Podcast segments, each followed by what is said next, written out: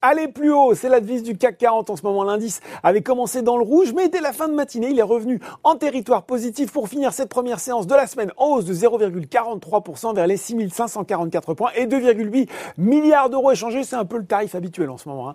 Aux États-Unis, le climat est un petit peu moins léger avec un Dow Jones qui se replie de 0,27% à 17h45 vers les 34 663 points et le Nasdaq est lui à l'équilibre presque parfait, 13 815 points. À noter le repli de 2,5% de Tesla Elon Musk annonçait hier sur Twitter qu'il renonçait à lancer le modèle S-Plaid Plus, qui devait être la version la plus chère du modèle de berline du groupe. Et la fièvre spéculative continue sur AMC avec une progression de 18% au moment où je vous parle.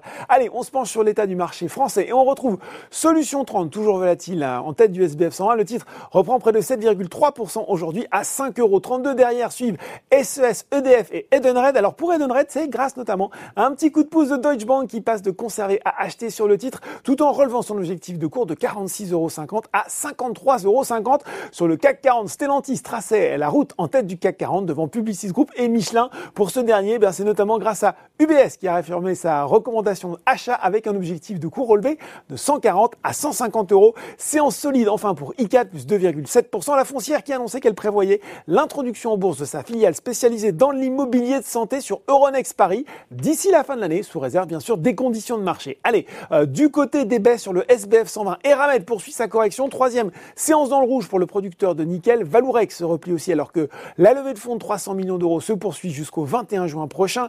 Albioma et Veralia sont également dans le peloton de queue de l'indice. Et puis sur le CAC 40, les valeurs de la tech sont sous pression à l'image de ST Micro, Dassault Systèmes ou encore Atos. Voilà, c'est tout pour ce soir. En temps, n'oubliez pas tout le reste de l'actu éco et finance et sur Boursorama.